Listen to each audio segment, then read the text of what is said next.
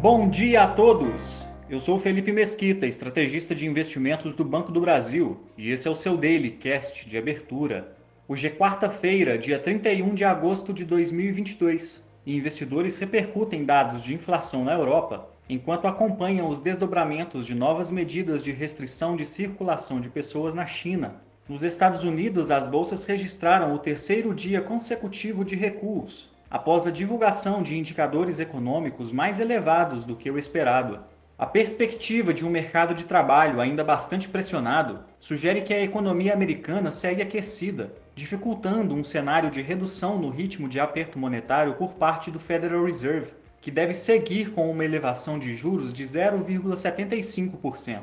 Ainda hoje, saem dados setoriais americanos de agosto, além do PIB do segundo trimestre do Canadá. As principais bolsas asiáticas fecharam de maneira mista, com os índices chineses apresentando quedas firmes após os dados setoriais compostos do país voltarem a fechar no campo contracionista, mesmo vindo levemente acima das expectativas.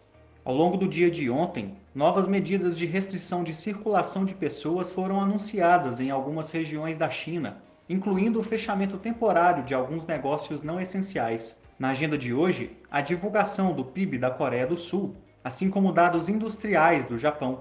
Os mercados europeus operam em baixa na parte da manhã, repercutindo a renovação da máxima histórica para a inflação ao consumidor na zona do euro, que atingiu 9,1% na base anual de agosto, novamente puxada pelos elevados custos com energia no continente. Hoje começa ainda uma suspensão de três dias no fornecimento de gás natural por parte da Rússia através do gasoduto Nord Stream, justificado por trabalhos de manutenção. Tanto a questão energética como a escalada da inflação vem fomentando as discussões acerca de uma aceleração no ritmo de aperto monetário no bloco, intensificando as apostas de um aumento de 0,75% na taxa de juros na próxima reunião do Banco Central Europeu, que acontece no dia 8 de setembro.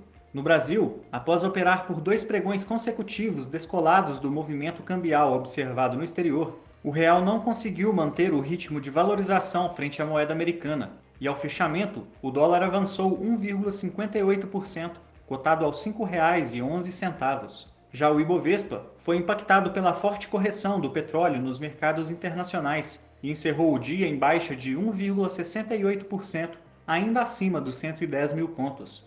Ontem, a divulgação de uma deflação de 0,70% no IGPM de agosto, mais forte do que as expectativas, ajudou a manter a curva de juros próxima da estabilidade em praticamente todos os vencimentos. Na agenda doméstica, temos a taxa de desemprego do trimestre até julho, além de dados consolidados do setor público. Ficamos por aqui. Um bom dia a todos e até a próxima!